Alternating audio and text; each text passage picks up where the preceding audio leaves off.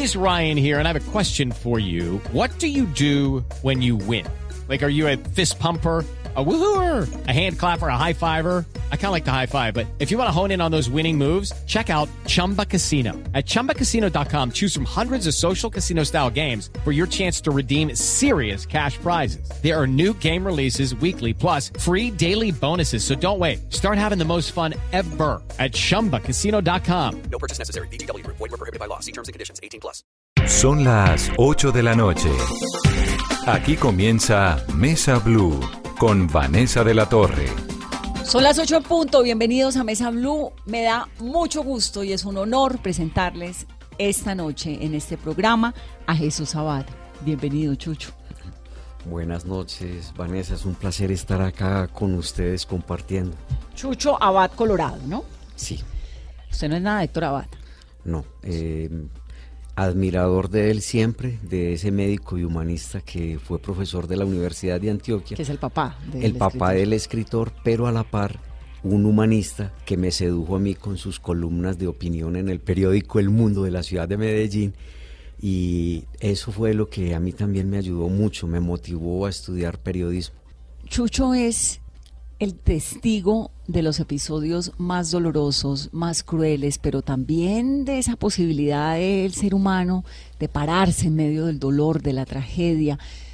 Lleva casi 30 años tomando fotos que han registrado como ninguna la historia del conflicto en Colombia de todos los ángulos. Y tiene fotos de indígenas, tiene fotos de desplazados, de sobrevivientes, de niños, de padres, de paramilitares, de policías, del ejército, de las FARC, de todo, ¿no? Y de la naturaleza Y de la también. naturaleza también, le gusta herida, la la naturaleza. naturaleza también herida en medio de, de un país que es maravilloso, que es multicolor, pero que tampoco lo hemos eh, respetado porque muchas veces he visto campos de batalla en lugares donde la flora y la fauna son hermosas. Verosímiles. Este viernes el canal Caracol va a reproducir ese documental sobre la vida de Chucho que se llama como lo que él es, el testigo, testigo El- de la historia de sí, Colombia. El testigo Caín y Abel. Así se llama. Así se llama, es un documental de Caracol Televisión, que sí, que este día Viernes Santo a las 9 y 30 de la noche estamos invitando a todas las personas del país para que lo vean a través del canal, para producir una reflexión y un documental que fue dirigido por una periodista británica que se llama Kate Horn y la cámara la hizo Gustavo Galdós. Chucho, ¿usted cuántas fotos ha tomado? Yo no contabilizo nunca eh, cuántas fotografías y eso no. ¿Dónde las Son tiene? Digamos, Miles si, y si usted quisiera hacer un archivo de todas sus fotos, ¿dónde las tiene? Pues bueno, no, todo ese archivo, la mayor parte está en mi casa en Medellín, pero ahora aquí en Bogotá por la exposición fotográfica que también está a un lado de la Casa de Nariño, en el claustro San Agustín de la Universidad Nacional, hay una parte del archivo acá que, que se trajo por, por temas de, de la exposición. ¿Pero usted imprime todas sus fotos o tiene algunas en digital o cómo es? A ver, sí, eh, yo todo el trabajo, digamos, el más grande está en negativo, en película análoga, película blanco y negro. Que esas Eh, fueron las, porque usted tomó con cámara de rollo. Sí, con cámara de rollo. Yo trabajé cuando, desde que empecé a trabajar, era siempre cámara de, de rollo. Así inicié en la Universidad de Antioquia.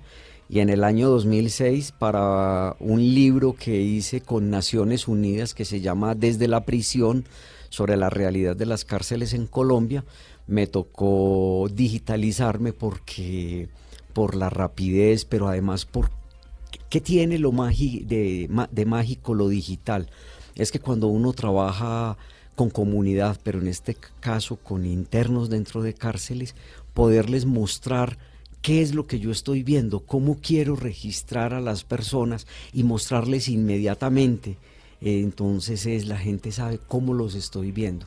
Si estoy viendo su dignidad o estoy mostrando otra cosa. Y a mí me encanta que la gente Claro, sepa. tiene esa ventaja que usted le puede Sí. mostrar, mire, es que está la foto que le estoy tomando. Exactamente, entonces eso es, es muy importante, bien sea en cárceles o ya después con la gente, porque cuando uno le dice a alguien, es que yo lo estoy viendo a usted bonito o bonita, y yo acostumbro mucho buscar el ángulo digamos, más digno de una persona, así estemos en condiciones muy difíciles.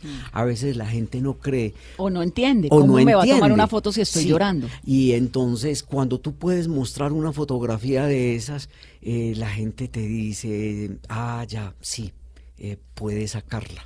Y antes, cuando no tenía esa posibilidad del digital y de mostrar cómo hacía. es, a ver, yo creo que ahí juega mucho como la magia con la que cada persona puede trabajar. Yo no soy una persona que irrumpe en un espacio para vulnerar la intimidad. Eh, a mí me gusta llegar a un lugar con paciencia, tener tranquilidad, que la gente se acostumbre a mi presencia, pero además que sepan que yo no, es- no soy un fotógrafo de chivas o de fotografías espectaculares.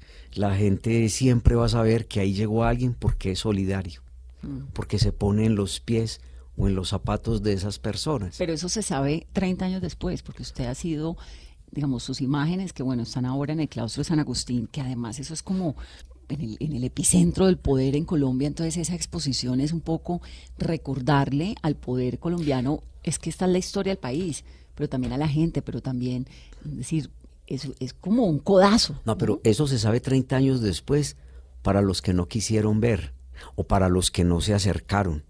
La gente de muchas regiones de Colombia que me conoce, en Urabá, en Chocó, en regiones como el Putumayo, La Guajira, en Córdoba, la gente sabe que si yo llegué ahí, llegué muchas veces fue de la mano de ellos. Y entonces yo te pongo el ejemplo, cuando yo llegué a Bojayá, yo llegué tres días después de la tragedia. No habían terminado de enterrar sus muertos, faltaba la mitad de las personas por enterrar. Y la gente lo que me pedía era como, por favor, no se vaya, Menos mal vino. por favor, no se vaya, que la guerra sigue. Por eso, digamos, me tocaron otros episodios posteriores a lo de la iglesia y están los testimonios de Aniceto y Hubertina, el sepelio, la gente huyendo por el río, de esa forma como le tocó huir, pero también voy al retorno, voy un mes después, tres meses, seis, un año, y he ido innumerables veces para decir que he sido también testigo de su esperanza, de su resiliencia, de las ganas de vivir en paz en un país en donde a veces la gente prefiere vivir en el olvido, pero no que se les lleve la guerra porque es la peor tragedia. En Bojayá, en la iglesia de Bojayá, están sus fotos. ¿Ha vuelto a Bojayá? Sí, y voy a ir estos días porque eh, la comunidad quiere tener, además de las fotografías que yo devolví hace muchos que años, que están iglesia. en el interior de la iglesia. Porque cuando uno llega a esa iglesia, pues la iglesia tiene, obviamente la naturaleza tiene este poder de ir apoderándose de las cosas, entonces es unos, son unos verdes impresionantes y, y- y animales y mariposas y sapos y bueno, esto es como un croar ahí del olvido, pero están todas las fotos suyas puestas en la iglesia adentro donde cayó ese cilindro. Eso es muy impresionante. Y va a retornar, va a retornar un mural de aproximadamente 6 metros a color, que fue un mural que pintaron niños y niñas de la escuela de Bojayá para el mes de febrero del 2003, eh, porque habla de la esperanza. Es un mural que habla de Bojayá antes de la guerra, Bojayá en medio de la guerra, y la tercera parte del mural es el sueño de hombres y mujeres de Bojayá, de vivir en paz, de poder Exacto. danzar en ese territorio con esos verdes, con ese río y con la alegría de, de una comunidad como son nuestras comunidades afro. Yo vi danzar a la gente en la iglesia de Bojayá cuatro meses después de la tragedia. Los vi bailar mapalé y los vi bailar currulao. Y eso precisamente aparece en el documental El Testigo. Chucho, pero cuando yo le, le, le iba a preguntar lo de los, de hace, que le decía que hace 30 años eso no se sabía, quería era como comenzar, como que nos fuéramos a sus orígenes. Cuando usted arranca y toma esas primeras fotos, ¿cuáles fueron? ¿Y cómo le llega a la gente? Digamos, porque uno está en medio de una situación dificilísima, viene un señor a tomarle foto, ¿cómo lo recibían? ¿Cómo arranca? A ver, es que e- es muy difícil porque la, la, la práctica de periodismo, mi año de práctica fue en el periódico El Colombiano de la ciudad de Medellín. Yo había estado dos meses en el periódico El Mundo en el año 90, pero la práctica fue en el Colombiano. Usted Mm, estudió comunicación social. Yo estudié ¿no? comunicación en la Universidad de Antioquia. ¿Y tomaba fotos desde cuándo? Yo empecé a tomar fotos desde el segundo semestre, quise ante la muerte de Héctor Abad Gómez, Pedro Luis Valencia, Luis Fernando Vélez y esa veintena de estudiantes y profesores, todos, digamos, humanistas de la Universidad de Antioquia, porque eso fue lo que hizo la extrema derecha, eso que llamamos guerra sucia contra líderes de la Universidad de Antioquia. No estaban matando a guerrilleros, estaban matando personas que tenían un proyecto social. Hay un estudiante, por ejemplo, de periodismo, mira el mensaje a veces de, de esta extrema derecha en la que se confabularon paramilitares, narcos y sectores del ejército colombiano para asesinar a, a estos líderes de la Universidad de Antioquia. Francisco Pacho Gaviria era estudiante de periodismo, no era amigo mío, estaba haciendo ya la práctica y yo estaba en mi primer semestre y él estaba haciendo la práctica en la fábrica, en la cooperativa de Cimesa, Sider- siderúrgica de Medellín S.A. y a él fueron y lo sacaron de, de la cooperativa el 10 de diciembre de 1987, que fue el penúltimo de los estudiantes y profesores asesinados ese año y, lo, y, y apareció envuelto en alambre de púas. Entonces uno dice, es que es el, es, es el mensaje que se le envía a la gente de los movimientos sociales, a los defensores de derechos humanos, y era decirles, esto le puede pasar a cualquiera de ustedes. usted. Y la persona que reemplazó a Héctor Abad Gómez, que era un profesor de derecho, que había sido decano, humanista, teólogo y, y- y escritor y, mm, sobre la cosmogonía en Vera, que tenía dos libros, era Luis Fernando Vélez Vélez, abogado y teólogo. Y a este hombre lo asesinan el 17 de diciembre. Entonces son los mensajes que se envían y uno dice, qué horror. ¿Y usted estaba en esa época en la universidad? ya? Estaba empezando apenas mis primeros semestres y entonces yo qué hice? Mm, Digamos que frustré mis ganas de escribir y dije, quiero empezar con la fotografía porque va a ser una forma de expresarme. Mucha gente me decía, ¿para qué va a estudiar periodismo si usted quiere ser fotógrafo? Y yo les decía, con el paso de los años van a entender que voy a hacer unos registros de historia. Siempre tuve muy claro el tema de la memoria. Y entonces en el año 90, cuando ya estoy haciendo la, la- la- la- la La clase de reportería, la clase de reportería de la universidad, visitó la, la- la sede de la Universidad de Antioquia cuando Carlos Gaviria Díaz, el que fue magistrado de la Corte Mm, falleció. Constitucional y senador, era vicerrector, llegó, llegó eh, Bernardo Jaramillo en el mes de febrero a la Universidad de Antioquia y 15 días después llegó Carlos Pizarro León Gómez. Yo hice, para mí, esos son mis primeros reportajes gráficos. Yo ya trabajaba en la universidad y hacía fotos de grados, primeras comuniones, para tener algo de con qué pasajearme, pero son mis dos primeros reportajes gráficos mientras soy estudiante.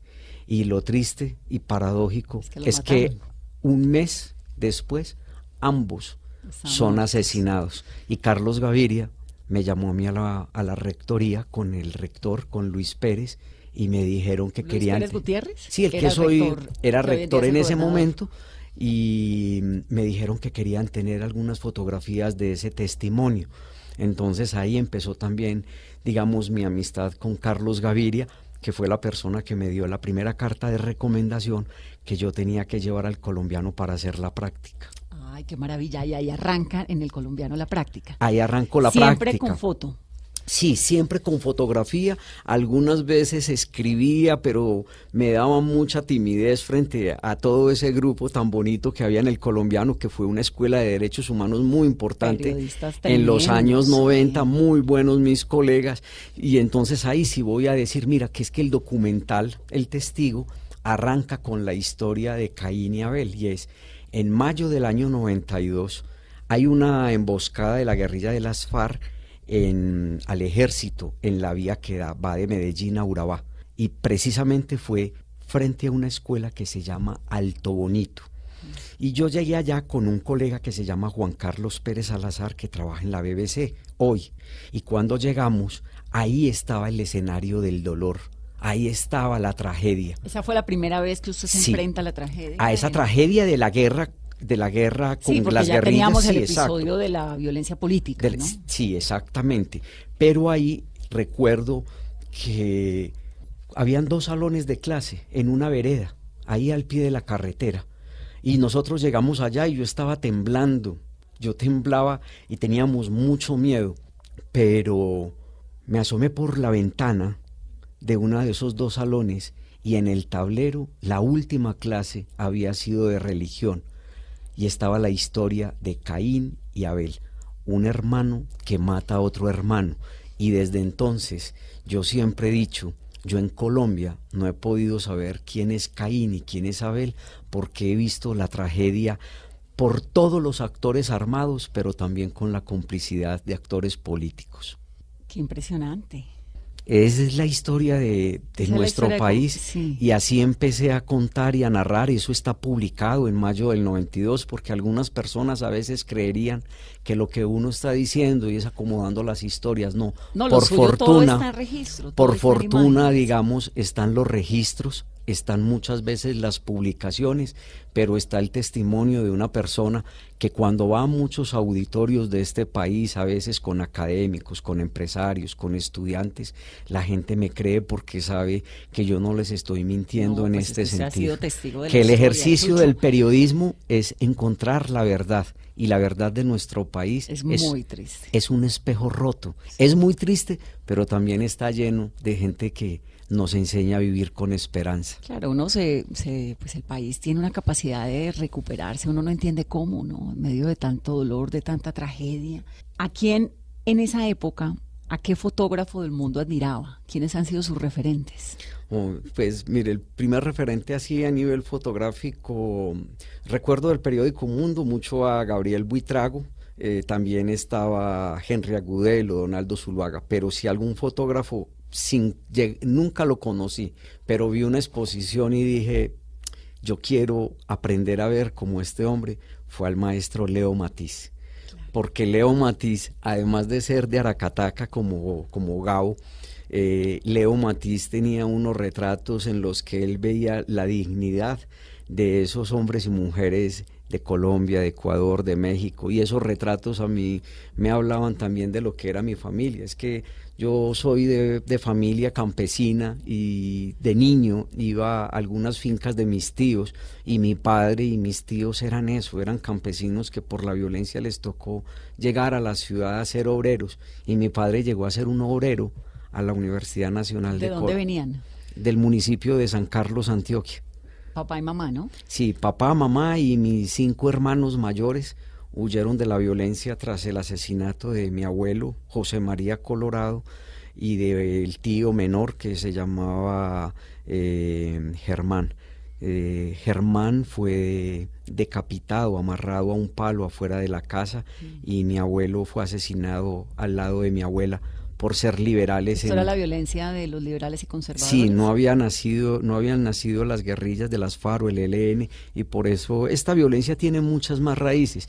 Pero también entiendo cuando, cuando hablamos, yo digo, es el asesinato de mi abuela, porque eh, a mi abuelo y a mi tío los asesinan el 17 de agosto de 1960 y mi abuela se murió de pena moral, ella el De 14, tristeza, ¿no? ella el 14, ella no quería volverse a alimentar y el 14 de diciembre murió. Cuénteme, cuénteme bien esa historia. Entonces, era una familia, sus abuelos eran liberales, Sí. en un pueblo de conservadores. Y mi mamá era de familia conservadora. Y su mamá, todo lo contrario, era familia conservadora. y había pasado por el convento.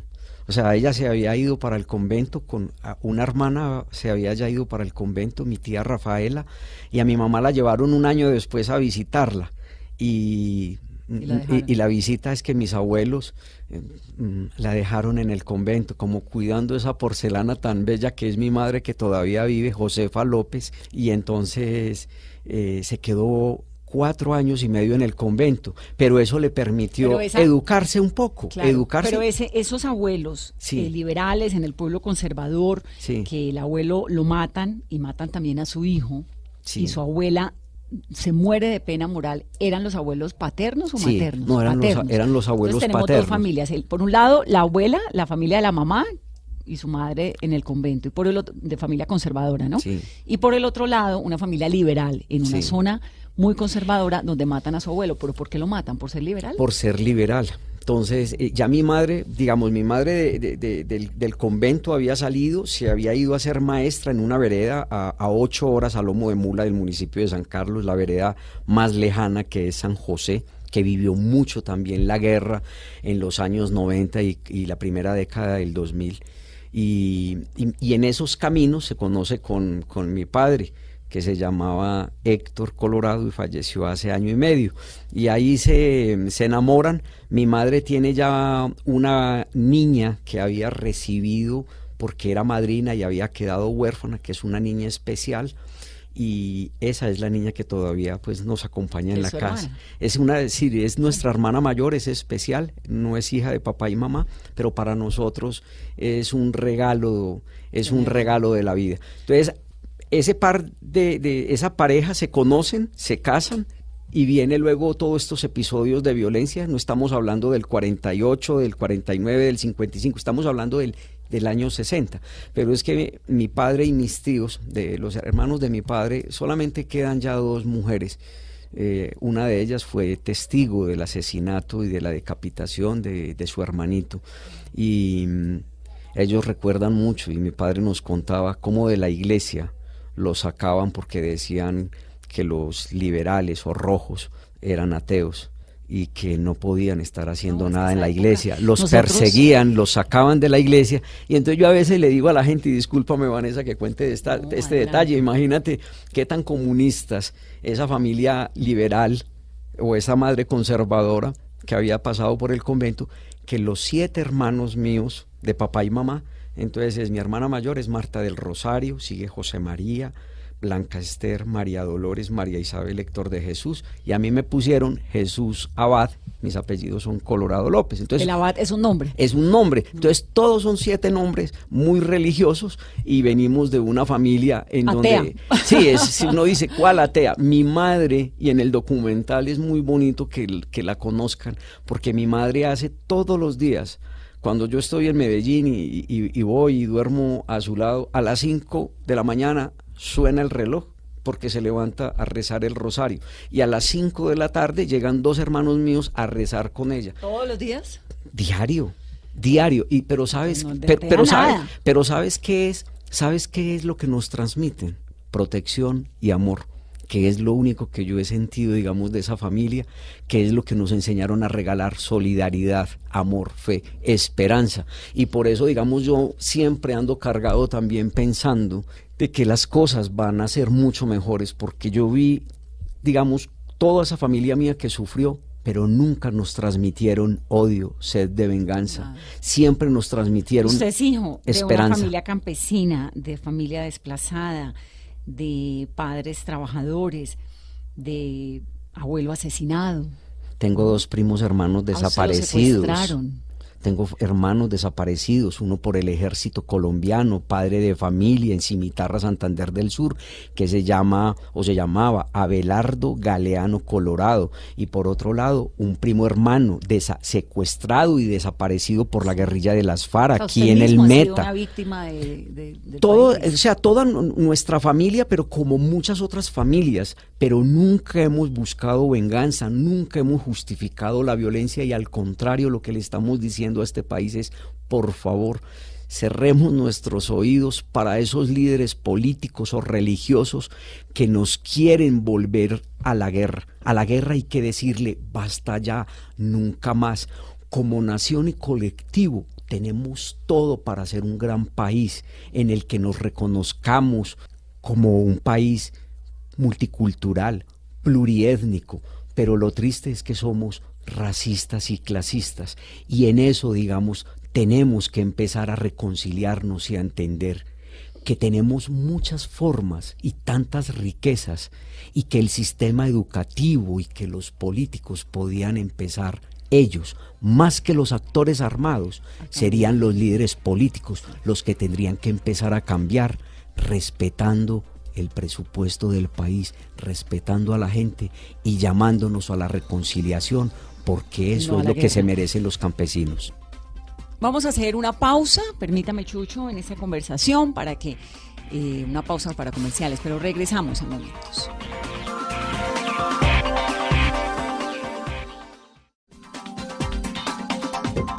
Continuamos en Mesa Blue, estamos hablando con el testigo, con Chucho, con Jesús Abad Colorado. Chucho, cuénteme, eh, cuando usted está en el colombiano, a usted lo secuestran, el ELN y las FARC también, ¿no?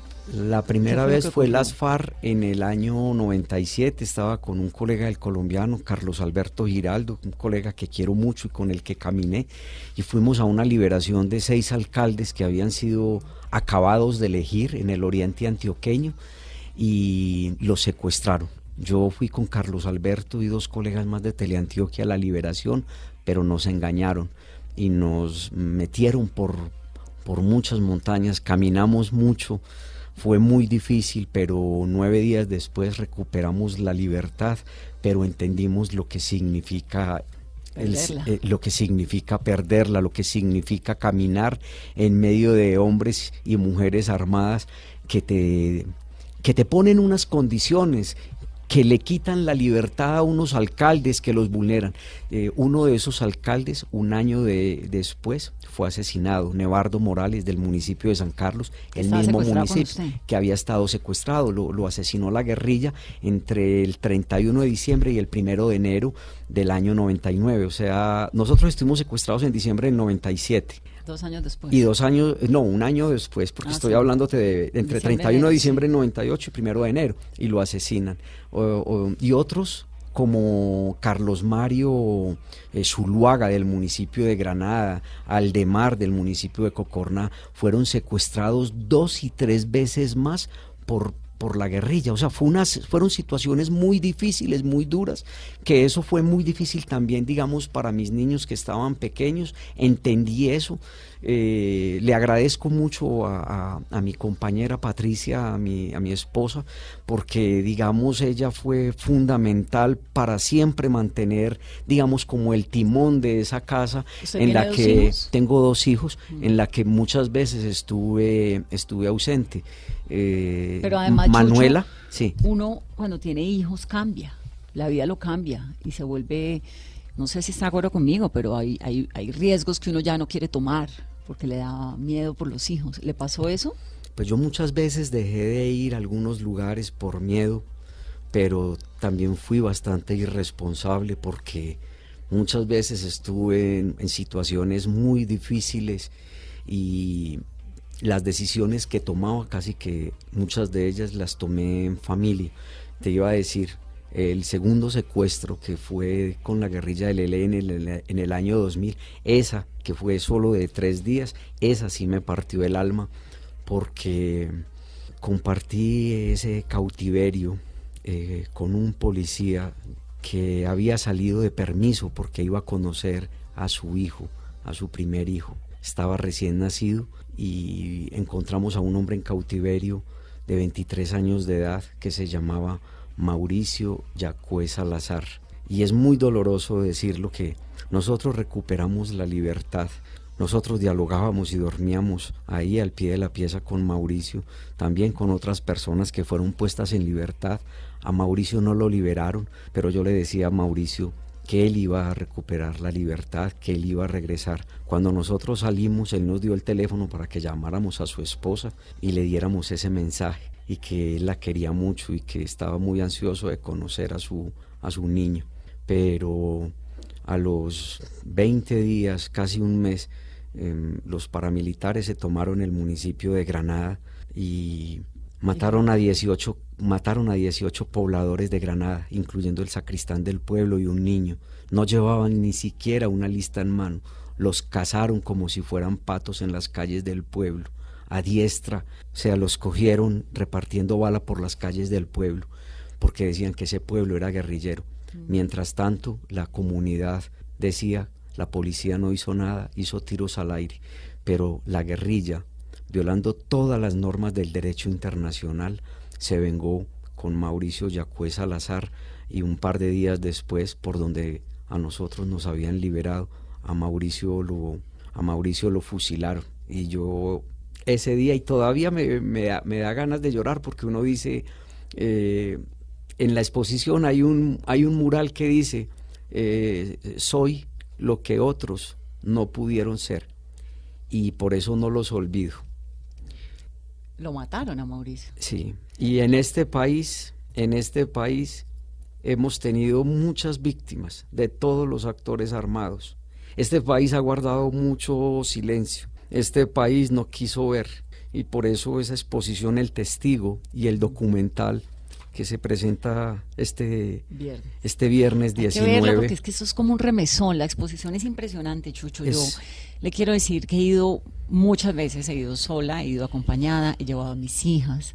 Y es como decirle uno a la gente, mire, es que este es el país suyo, es que el país nuestro no es el de la cabina de radio. Yo me la paso diciéndole a los oyentes, el país nuestro no es este. Aquí estamos muy cómodos. El país es el que está afuera, con toda esta gente que llora, que sufre, que los han desplazado, que han sido víctimas por igual del Estado, de la policía, de los paramilitares, de las guerrillas, es decir, la gente...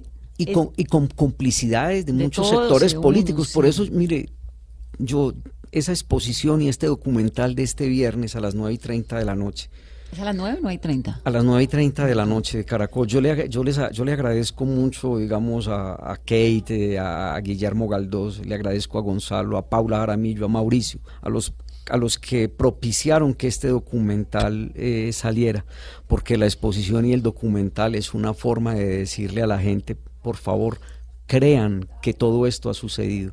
Por eso la fotografía es tan importante en, en- en las situaciones de violencia, pero también yo he visto la vida, he visto la gente volverse a levantar y siempre voy a decir, miren, este país lo tiene todo para salir adelante. A los que les estoy pidiendo más grandeza son a los sectores políticos y es decirles, basta ya de odios, basta ya de polarización, pero también se lo digo a los periodistas, se lo estoy diciendo a la gente que a veces no ha dado un paso y vive en la comodidad, pero se deja guiar por líderes políticos o religiosos y por odios. Y yo digo, entre todos podríamos sacar este país adelante. Los campesinos siempre han sido los perdedores, pero siguen sembrando, siguen cosechando, quieren vivir en paz, quisieran solamente... Hay, hay una- hay un dato que a mí me parece muy impresionante de- del conflicto en Colombia y de la guerra en Colombia, y es que cuando usted mira los lugares donde votaron sí por la paz durante el plebiscito, son los lugares más afectados por la violencia en el país, digamos, los que pusieron los muertos, las víctimas,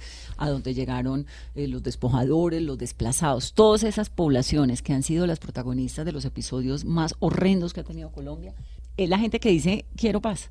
Chucho, ¿cómo, cómo es su trabajo? Digamos, usted está o cómo ha sido siempre, usted cómo llega a estos lugares. Sobre todo, ahora no tanto, pero en la época de las masacres, es que usted siempre llegaba. algunos después. algunos lugares mire Vanessa yo ¿Cómo es quiero eso? Vanessa yo quiero claro hay muchos hechos que se conocen porque yo estuve y yo no me he quedado contento con publicar en un periódico sino que yo siempre he utilizado la fotografía para exponer para llevarla a conferencias a muchos lugares o sea es mantener esa memoria no solamente para no olvidar sino para decirle a la gente por favor no repitamos esta historia. Ese ejercicio de, de- de- ir a esos lugares, mm, cuando estaba en prensa tomaba la determinación muy rápido. En los, pues en, lo- en el, por ejemplo, en el colombiano, que es el único medio al que yo estuve Arranque. vinculado. Pero cuando he trabajado, llevo ya un poco más de 18 años trabajando solo, lo que hago es, yo soy yo soy fanático de la radio, yo mantengo un radiecito al lado mío y por las mañanas, casi que a veces desde las 5, prendo, Mi prendo la radio. radio para, para escuchar y saber qué está pasando y a veces tomar la determinación, pero también eh, los comunicados que hacen las organizaciones humanitarias, los organismos de derechos humanos, que hacen una alerta y dicen algo está pasando y entonces a muchos lugares he ido así, solo, a pie, en bus, a lomo de mula, en un bote, pero hago contactos con gente que conozco en las regiones, un sacerdote, un misionero, un líder comunal. Esas son las personas que para mí me han permitido llegar a muchos lugares y volver, porque la gente, digamos, el teléfono que yo tengo es el mismo teléfono de hace ya casi 20 años, es el mismo número, y eso me permite volver a los mismos lugares me permite que la gente me llame para contarme qué está pasando. Y entonces yo recibo noticias muy bonitas de cómo la gente está resistiendo, la gente que no pierde la esperanza. Y me encanta que una mujer llegue y me diga, por ejemplo, del departamento de Magdalena, oye Chucho, eh, estoy validando la primaria. Chucho, terminé el bachillerato. Y hay una, por ejemplo, que se llama María Rey, que me dijo hace poco, estoy haciendo un trabajo de modas porque quiero ser modista para ganarme bien la vida. Y así hay mucha gente del país que sigue sembrando, que sigue viviendo, que mantienen la esperanza.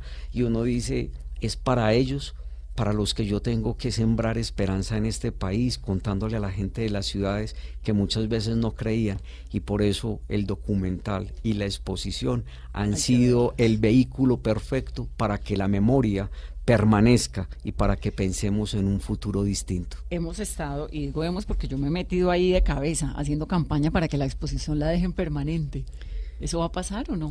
Bueno, mm, pues el claustro San Agustín de la Universidad Nacional eh, es un sitio muy importante que también tiene, digamos, unos circuitos de exposiciones.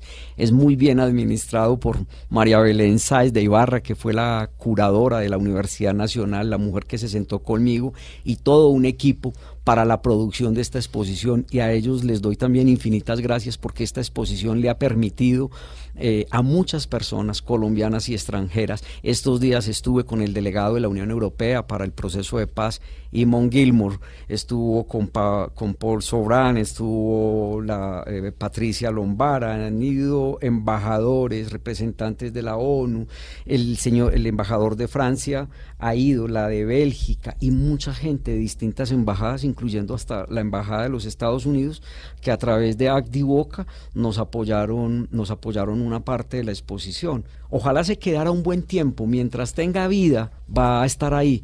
Pero, pero se ha quedado más de lo que estaba planeado. ¿no? Bueno, yo creo que la vamos. a dejar mínimo, la vamos a dejar mínimo un año, pero te cuento y, y eso puede ser decirlo acá sí es con María Belén desde con María Belén la curadora eh, hemos estado trabajándole a un proyecto ambicioso que es que esa exposición quede en libros.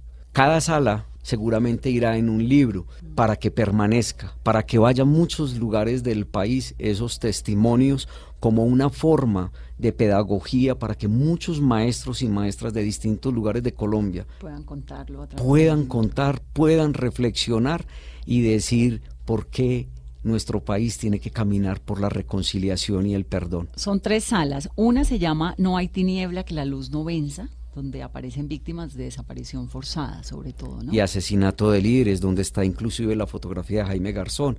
Hay otra que es sobre el desplazamiento eh, la natura y la naturaleza herida, los niños que huyen con sus animales. Esa es tierra callada. La sala tierra callada. La tercera sala es donde está la historia de Bojayá, San José de Apartado, todo lo que fue la operación Génesis. Eso es, aún así me levanté. Y aún así me levantaré, que son pequeños fragmentos de poemas. Ese es de una poeta y escritora norteamericana que es Maya Angelou. Eh, y la cuarta sala es la sala de la reconciliación. Pongo mis manos en las tuyas. Eso es lo que yo quiero siempre, o lo que hemos querido con, con, estos trabajos. Ahora que el documental sale mm, por Caracol Televisión este Viernes Santo a las 9 y 30 de la noche. sale la cuña. El, testigo es que yo quiero que mucha oh, gente lo vea. yo también. Yo estoy poniendo mis manos en las manos del país, no solamente... Eh, en la gente de las ciudades, sino en las personas del campo. Y usted no sabe con las promociones que ha estado haciendo Caracol del documental y lo que ha salido en los medios. Estos días recibía una llamada de, de, Nilsa, de, del Cauca. Y Nilsa, que vive por allá en una vereda, en un pueblo que se llama Rosas, me decía, don Jesús, lo estoy viendo aquí por televisión, dígame cuándo, cuándo va a salir. Entonces yo no sabía, pero Antier me llama y me dice, ya salió es el 19 de abril a las 9 y 30 de la noche. Voy a estar con mi familia y la gente de la vereda muy atentos al documental porque ella sabe cómo es mi trabajo. Y lo mismo pasó entonces. Es Nilsa, es Nilsa es una líder eh, de, de, una vereda eh, en el municipio de Rosas, en el Cauca, que durante muchos años trabajó, mm, digamos, vivieron de economías ilícitas y tiene un proyecto con su vereda de cafés especiales que a través de, de una compañía suiza les compran el café a un mejor precio que, que el que compra la Federación Nacional de Cafeteros el- y con la situación del café tan duro. Pero ella dice mm, lo que ha significado recuperar la tranquilidad. Tienen menos pesos que con lo que sembraban antes de café, perdón, de hoja de coca Claro. en sus poblaciones. Claro, pero tienen vida, tienen tranquilidad y sobre todo que con el paso de los años y lo que significa la sustitución de cultivos ilícitos, cuando los programas funcionan, a la gente se le capacita, a la gente se le acompaña y se le buscan formas de comercializar. En este caso allá llegó, digamos, una compañía como Nestlé y les compra, le- les compra a todos ellos la producción a un qué mejor, a un mejor precio. Y digo pues el nombre porque haría mal Claro. en, haría mal No, negar. aplauso para Haría- Nestlé haría mal en negarlo, pero digamos que ese, eso que estoy planteando, en muchas regiones del país hay gente que está saliendo adelante, hay gente que tiene esperanza y eso es lo que necesita. ¿Cómo es posible que en un país, digamos, donde los campesinos que viven en las regiones más apartadas, claro, ¿cómo va a sacar a alguien desde el Putumayo o desde el Guaviare cuando no hay carreteras y cosas, cuando el gobierno no tiene eh, vías de acceso, no hay programas de cooperativas para traer los productos a las ciudades? Porque no tienen, o sea, sacar es más difícil para ellos sacar un plátano, una yuca, las gallinas o los cerdos o su producción, cuando los van a sacar, les cuesta mucho más el flete, El transporte. el transporte, Mm. que lo que, que lo que les van a pagar. sí, Entonces, por eso la gente a veces se mete en economías ilícitas. Y no es, co- con, esto no lo quiero justificar, pero no, sí pero hay es... que entenderlo. Pero además en eso, digamos, el, el Estado, el gobierno, pues tiene un rol muy importante que, que cumplir. Cuando uno ve lo que está pasando con los ETCRs, que son estos espacios transitorios de reincorporación de los eh, reinsertados, de los exguerrilleros, y uno ve que están sembrando arberjas, eh, tomates, frijoles, por allá en unos lugares recónditos, dificilísimos de transportar. En Iconoso, y eso que Iconoso está no está tan lejos, pues, en medio de, de- todo. Eh, la, la plancha que queda cinco horas de Medellín.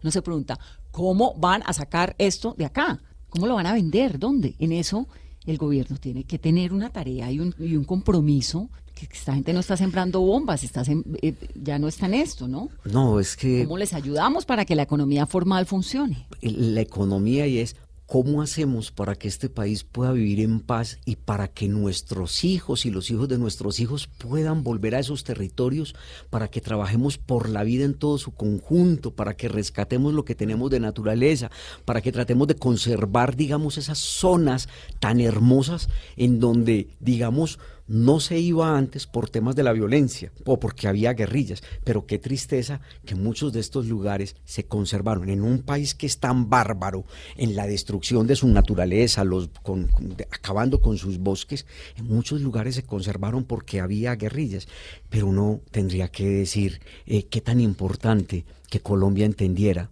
que mucha gente internacional, muchas personas que vienen a Colombia de distintos continentes, quieren salir es a caminar. Colombia, no solamente quieren quiere venir a. Santa Marta o a No, Cartagena o a Bogotá. No, lo que está pasando en el Guaviare, lo que está pasando en Inírida, en el mismo Nariño, en el Putumayo, la gente está viniendo a conocer, a reencontrarse, porque este país es de una potencia ecológica impresionante. Vanessa, y te voy a decir, sí, señor. no, de un territorio que es una belleza y que Eso a mí me encantaría hacer ¿cuál? un, me encantaría hacer un libro, me encantaría hacer un libro, por ejemplo, entre esa serranía que une Antioquia con Córdoba, que es la serranía de Avive y que la están deforestando y que yo veo que después de que salió la guerrilla de las FARC de esas montañas se está acabando y yo digo, si eso es una fábrica de agua, cuando uno va de Medellín a Urabá o desde Dabeiba hasta Apartadó, lo único que ve son ríos, corrientes y corrientes de agua cristalina que bajan de esa belleza de montaña,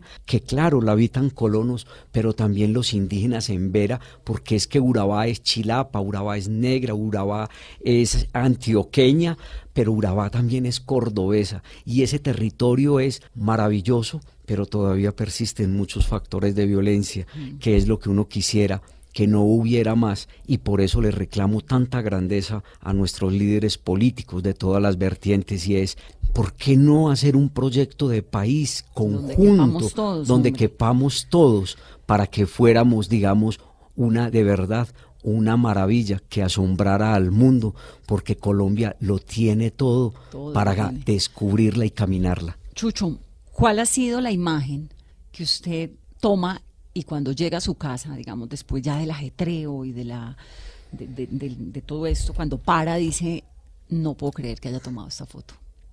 Mira, allí y trato de contarla muy rápidamente, pero es, yo recuerdo mucho en junio, julio, perdón, julio del año 2000, en una población que se llama Vallecito, que había sido atacada por paramilitares y vi la gente huir a caballo atravesando ríos. Y cuando llegamos a ese pueblo que había sido eh, saqueado por los paras, destruyeron hasta el puesto de salud, quemaron la escuela, estábamos ahí y llegó la guerrilla.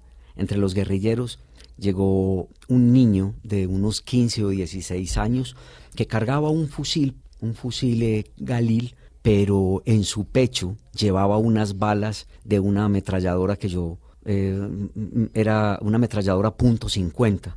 Un día antes o dos días antes había visto a los paramilitares dispararla en un cerro en San Pablo Sur de Bolívar que se llama No te pases. Y dos días después estoy viendo a este niño con ese tipo de balas en el pecho y él lo que ayudaba era a cargar las balas de esa arma que era más grande y que llevaba un hombre mucho más fuerte. Pero ¿por qué cuento esta historia? Yo tomé unas fotografías de ese niño que alguna vez fueron portada de la revista Semana y la, la imagen está en la, la fotografía está en la exposición y yo las tomé y la mayoría en blanco y negro. En el mes de diciembre de ese año, 2000, en diciembre del 2000, empecé a revelar los rollos. Empecé a revelar los rollos. Mi hija, yo tengo dos hijos, Manuela, que hoy es médica, y Santiago, chef. Santiago, Manuela me estaba ayudando a revelar en el laboratorio. Manuela tenía ocho su años. laboratorio en su casa. Tenía, en, e- en ese entonces tenía Y mi eso era laboratorio. con la magia de ponga el papel Sí, claro, el cuarto negro. oscuro, Sí. un bombillo rojo, los químicos. Y Manuela, mi niña, que, que hoy es médica, entonces Manuela se ponía una batica de laboratorio. Y, y ella entraba y me ayudaba. Y entonces a, a revelar o a sacudir los químicos para, para que no se pasaran los tiempos. Y Sí, porque, porque se ponían amarillas. Sí, exacto. Y entonces, cuando yo llego y saco el rollo, así, la tira de negativos, Manuela eh, se queda mirándome porque yo me quedé perplejo cuando vi el rostro de ese niño y me puse a llorar como un niño chiquito. Y entonces Manuela me dijo, pa, ¿qué te pasa? Se dañó el rollo. Y yo seguí llorando. Y entonces ella salió corriendo y llamó a la mamá y le dijo, ma, mi papá está llorando. Y, entonces ella viene, y viene mi compañera y me dice, "Mm, ¿por qué estás llorando? ¿Se te dañó? Y yo le dije, no. Y entonces me dijo, ¿y entonces qué pasa? Y entonces yo llegué y le entregué la película y ella la miró así contra la luz. Y me dijo, pero se ve muy bien revelado, es un niño. Y yo le dije, sí, ¿ves lo que tiene en el pecho? Y me dijo, sí, son balas muy grandes. Y me dijo, está muy bien revelado, ¿por qué lloras? Porque me duele profundamente ver ese Y yo niño le dije, porque esta imagen la tomé hace seis meses y este niño ya puede estar muerto.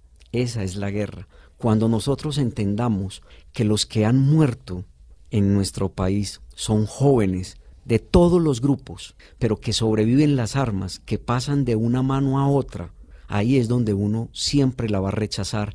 Y por eso cuando yo veo las armas de la guerrilla de las FARC fundidas en una sala eh, de exposición como es Ay, la obra obra de Doris Fragmentos Salcedo, de que es Doris. Salcedo en el piso y yo digo, bendito sea el momento en el que la guerrilla de las FARC entregó más de 7 mil armas. A ella le entregaron 37 toneladas de armas que no van a volver a empuñar hombres o mujeres jóvenes de nuestro país, que son los que terminan enterrados como seres anónimos en las montañas, en un país que tiene alrededor de 83 mil desaparecidos y que no hemos entendido porque seguimos en esta polarización que nos hace tanto daño, que todos en este país deberíamos de estar ayudando a buscar a esas personas que están como NNs en los cementerios, que están enterradas en las montañas o en el fondo de los ríos o en el mar, como me contaron hace unos 10 días las mujeres de Tumaco,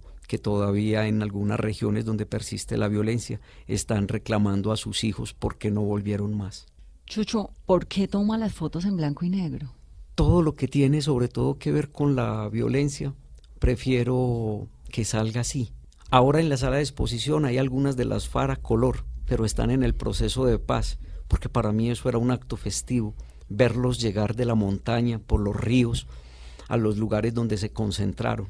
Entonces las tengo a color porque estoy celebrando que muchos, la gran mayoría de ellos, llegaron para cumplir un acuerdo, entregar esas armas y convertirse en un partido político. Pero si hablamos de esos momentos en donde vi tanto dolor, tantas personas asesinadas en el país, en la región, por ejemplo en Bojayá, en Machuca, cuando la, el oleoducto por la acción del ELN que acabó con la vida de, de, de casi 80 personas. Mm. Toda en tantas regiones donde vivo o en Mapiripán, esas lágrimas, ese dolor, esos cuerpos, para mí el color eh, agrede un poco digamos, en situaciones de violencia.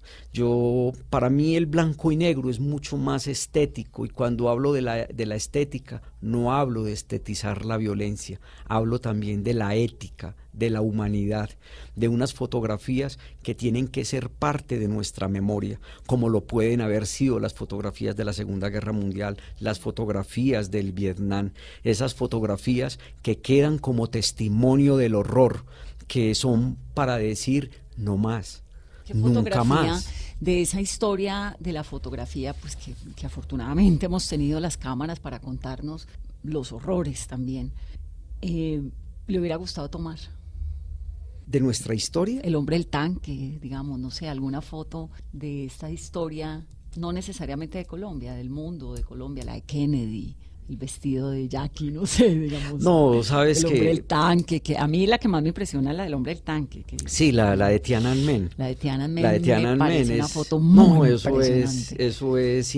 o la de Vietnam, de la niña quemándose, ¿no? Sí, de la niña que viene corriendo desnuda, que hoy es embajadora de Naciones Unidas. se llama. Sí, pero no, sabes... A mí no me hubiera, nunca quisiera ver otra guerra porque con lo que yo he conocido en el país, con lo que le ha pasado a nuestros hermanos y hermanas de Colombia, con lo que le ha pasado a nuestra gente me basta. A mí me hubiera, gustado eh, estar, digamos, en los momentos, eh, desde los diálogos de la época de Belisario, que digamos es entender que Belisario se la jugó también por la paz en un momento en el que otros no querían. Aquí esto se pudo haber solucionado hace muchos años, pero hay gente hay eso que llaman fuerzas oscuras en Colombia que se le atravesaron a muchas personas, eh, pero me hubiera gustado tener esos registros, digamos, de, de, Casa Verde, del proceso de negociación con el M-19, ver la entrega de armas de, Carlos Pizarro, de las guerrillas del EPL. Me hubiera gustado mucho tener como esa otra parte de la historia de, de Colombia. Yo empecé a documentar en el año en el año 92, pero te decía que tengo unas fotografías de Bernardo Jaramillo y de, y de Carlos y de Carlos Pizarro ya no como guerrillero, sino como un actor político que le quería apostar a la paz de este país. Pero quisiera tener ahí sí mucha vida, no para ver la guerra, sino para ver la esperanza. Y para mí la esperanza sobre todo es poder registrar, contar la historia de esos hombres y mujeres de mi país que en muchas regiones apartadas todos los días se levantan a labrar la tierra. Quisiera seguir haciendo muchas fotografías así, de esa gente bonita, de esos maestros y maestras de escuela que en lugares muy distantes se preocupan por enseñar a leer y a escribir. Así muchas personas crean que enseñar a leer y escribir es un peligro, pero no. Muchos campesinos, muchos campesinos de este país saben de derechos y saben de deberes, también gracias a maestros y maestras de escuelas, sí, y a sus líderes. La educación es necesaria en todos nuestros ámbitos y debe de llegar a todos los rincones del país. Y por eso me gustaría ir a, tanta, a tantas regiones, a ver la gente tan bonita. Yo vengo de una región de Antioquia.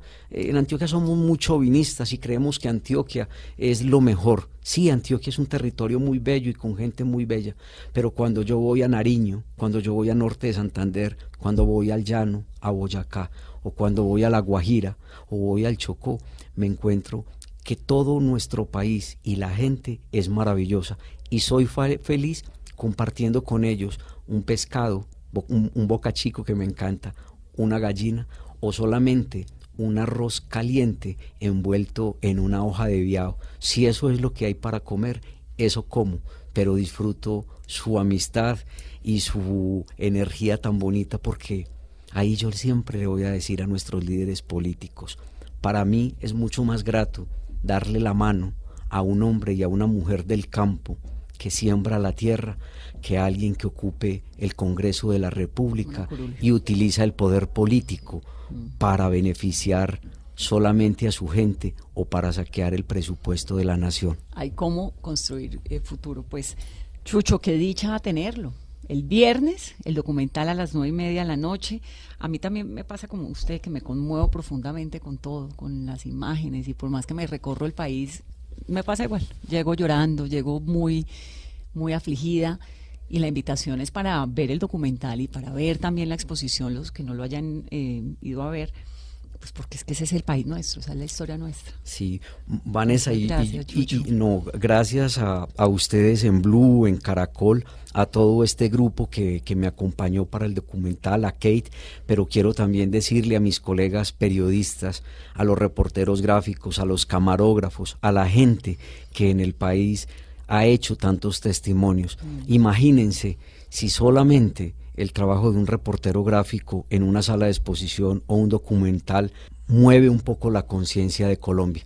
Y entonces es hacerles un llamado, porque si todos nos juntáramos para contar lo que tenemos, no solamente desde el dolor, sino desde la esperanza, yo creo que podríamos hacer muchos libros y llenar todas las salas y museos del país para generar una reflexión en una sociedad que muchas veces no quiso ver lo que pasaba o que no entendió la dignidad de nuestros campesinos, que fueron los grandes perdedores, humillados y ofendidos, y aún así son las personas que mantienen la esperanza de vivir en paz. Gracias, Chucho. Y ustedes que tengan una muy feliz noche. Esto es Mesa Blanca.